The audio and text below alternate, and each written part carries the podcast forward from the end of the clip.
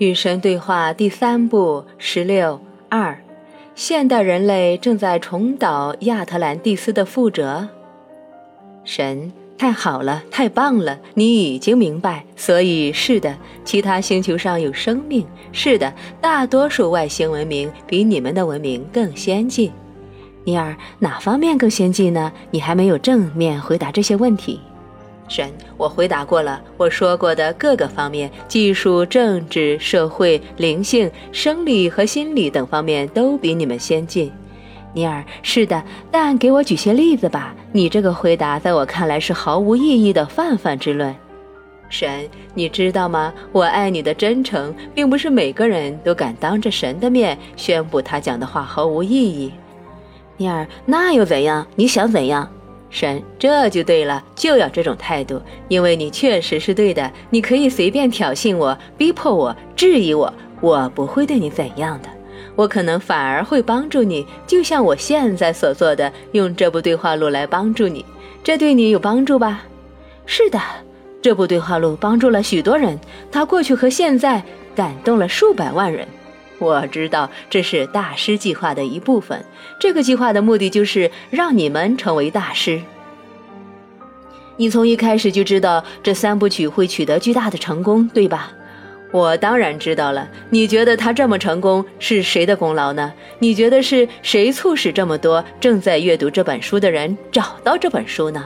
我告诉你吧，我认识每个阅读这套书的人，我知道每个人来看这套书的原因。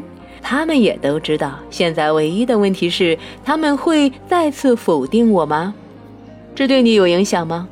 毫无影响。我的孩子终有一天会全都回到我身边，这不是回不回的问题，而是何时回的问题。这可能对他们有影响，所以我的话是说给那些能听得进去的人听的。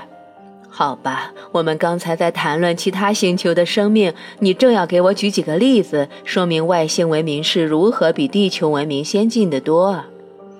就技术方面来说，绝大多数外星文明都远远领先于你们。事实也有一些比你们原始，但为数不多。绝大多数比你们先进。怎么个先进法呢？举个例子来看看。好吧，就拿天气来说吧。你们目前没有能力控制天气，你们甚至无法准确地预测它，所以你们对变化无常的天气无可奈何。大多数世界并非如此，比如说，大多数星球上的生灵能够控制当地的气温。真的吗？我原本以为一个星球的温度是由它与太阳的距离、它的大气层等因素决定的。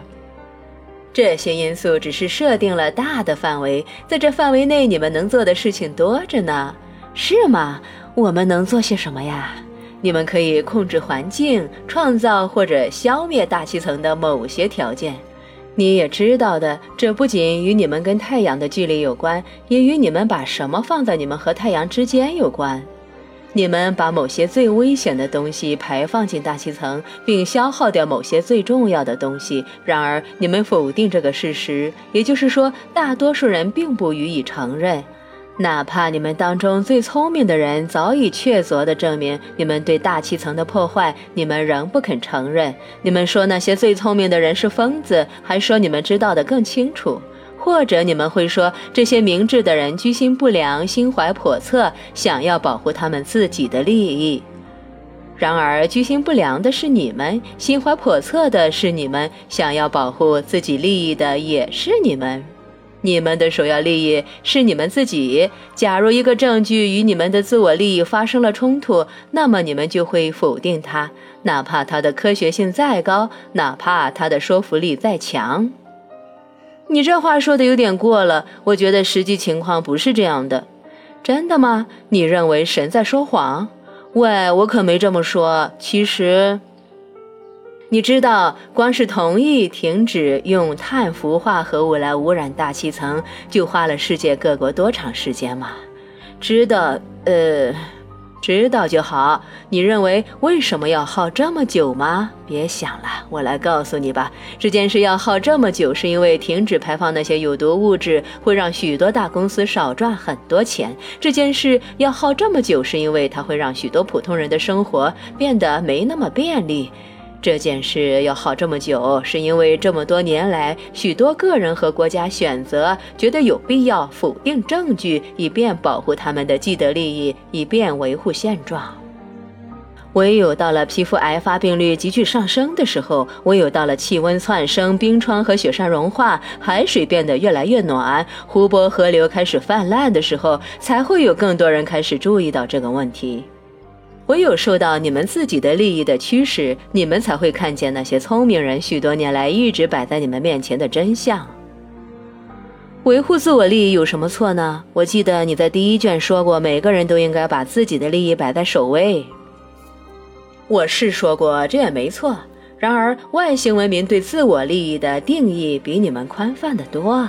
那些达到光明境界的造物非常清楚地知道，凡是伤害少数人的，必会伤害许多人；凡是对少数人有好处的，必会对许多人有好处。否则，他最终对谁都没有好处。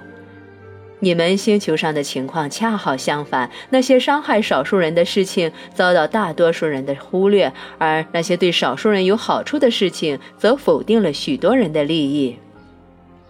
这是因为你们对自我利益的定义非常狭窄，只涵盖了自己和亲人，以及那些对自己唯命是从的人。没错，我在第一卷时说过，在所有人际关系当中，你要去做对你的自我最有利的事情。但当时我也说过，当你明白对你自己最有利的事情是什么时，你将会明白它对别人来说也是最有利的，因为你和别人是一体。你和其他所有人是一体，这是你们尚未达到的认识境界。你问到了先进的技术，我想告诉你这个道理：假如没有先进的思想，先进的技术不会给你们带来任何好处。缺乏先进思想的先进技术，创造的不是进步，而是毁灭。你们在这个星球上已经有过这样的经验，而且很快将会再次经验到这样的事情。你这句话什么意思呢？你想说什么呢？我是说，你们曾经在这个星球攀登上你们正在慢慢往上爬的高峰。其实，当初你们到达的位置更高。地球上曾经有过比现在更先进的文明，可惜它毁灭了自身。它不仅毁灭了自身，还差不多毁掉了其他一切。他这么做是因为他不知道如何使用他自己研发出来的技术，他的技术进化程度远远超过他的灵性进化程度，所以他最终将技术奉为他的神。当时的人们崇拜技术以及技术创造和由此带来的一切，所以他们得到了不受约束的技术带来的一切，那就是无法控制的灾难。他们真的给他们的世界带来了末日。这些事情发生在地球上吗？是的，你说的亚特兰蒂斯吗？有些人用这个名字来称呼它。它是雷姆利亚大陆吗？这也是你们神话传说中的一部分。看来这是真的了。我们以前确实有那么先进，不止啊，我的朋友，远远不止那么先进。我们居然毁灭了自己，这有什么好奇怪的？你们正在做的是同样的事情。我知道。你能告诉我们怎样停止吗？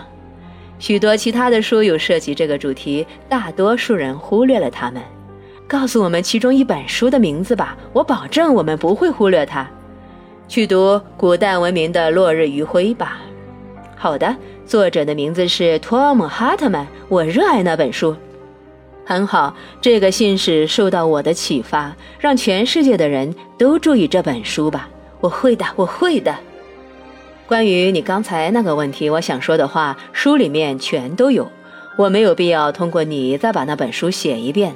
它简要的记录了你们的地球家园是如何被毁灭的，以及许多你们可以用来阻止那种毁灭的方法。看来到目前为止，人类在这个星球上做过的事情并不是非常明智。实际上，在这对话录中，你通篇都用“原始”来形容我们人类。自从你第一次做出这样的评论之后，我就一直在想，生活在一个不原始的文明社会中会有什么样的感受？你说，宇宙里有许多这样的文明社会？是的，有多少呢？非常多，几十个、几百个、成千上万个。成千上万个先进的文明有成千上万个那么多，是的，也有比你们更加原始的社会。怎么判断一个社会是先进还是原始呢？要看他在多大程度上将他自己最高尚的思想付诸实施。这与你们的想法有所不同。你们以为社会是先进还是原始，要看他的思想有多么高尚。但如果不付诸实施，那些最高尚的思想有什么用呢？答案是，他们根本就没有用。实际上，他们是危险的。原始社会的标志是将退化成为进步，你们的社会一直在倒退，而不是在前进。比如说，在你们这个世界，七十年前的人比现在的人更有同情心。有些人觉得你这些话很不中听，你说你是一个不做评判的神，可是有些人会觉得你在这里说的每句话都在审判他们，指责他们。我们先前讨论过这个问题。如果你说你要去西雅图，实际上却把车开向圣何塞，这时你找人问路，那人告诉你你在南辕北辙，朝这个方向到不了你想去的地方，那人是在做审判吗？你说我们原始啊，这不仅仅是给我们指明方向，原始这个词是贬义的。真的吗？可是你们说你们非常欣赏原始艺术，你们往往会喜欢某些音乐，因为它带有原始的情调。至于那些有着原始风情的女人，你们就更喜欢了。你这是在玩文字游戏，偷换概念。根本不是，我只是让你知道，原始未必是贬义的，是你们的判断使它变成了贬义词。原始只是形容词，它只是描述实际情况。某样东西正处在发展的最初阶段，除此之外，它没有别的意思，它没有对或错的意思，这些意思是你们添加的。我在这里并没有指责你们，我只是说你们的文化是原始文化，你们听起来很刺耳，是因为你们认为原始状态是不好的。我没有做出这样的评判，要明白这个道理：评估不是评判，它只是实事求是而已。我想要让你们知道，我是爱你们的，我不会对你们做出评判。我凝视你们，只看见美丽和神奇，就像看着原始艺术那样。正是如此，我聆听你们的歌曲，只感觉到兴奋，就像倾听着原始音乐那样。你现在领悟了，我感受到你们人类的能量，就像你们会感受到一个有着原始风情的女人或男人的能量那样。而且和你们一样，我也会感到兴奋。那这就是你们与我之间的真实情况。你们并没有让我恶心，也没有让我烦恼，更没有让我失望。你们让我感到兴奋。我为尚未来临的新可能、新经验而兴奋。我在你们之内渐渐苏醒，踏上那些新的历程，为上升到那些新的光辉境界而兴奋。你们并没有让我失望，你们让我感到非常刺激。我为你们的神奇而感到刺激。你们认为你们正处在人类发展的巅峰，可是我告诉你们吧，你们才刚刚开始，你们才刚刚开始惊艳到你们的辉煌。你们最远大的理想尚未显露，你们最美好的憧憬尚未揭晓。但且等待，看呢，快看，你们的花季就要来了，花景已经强壮，花瓣即将盛开。我告诉你们吧，你们盛放时的美丽与芬芳必将弥漫大地，诸神的花园中必将有你们的地方。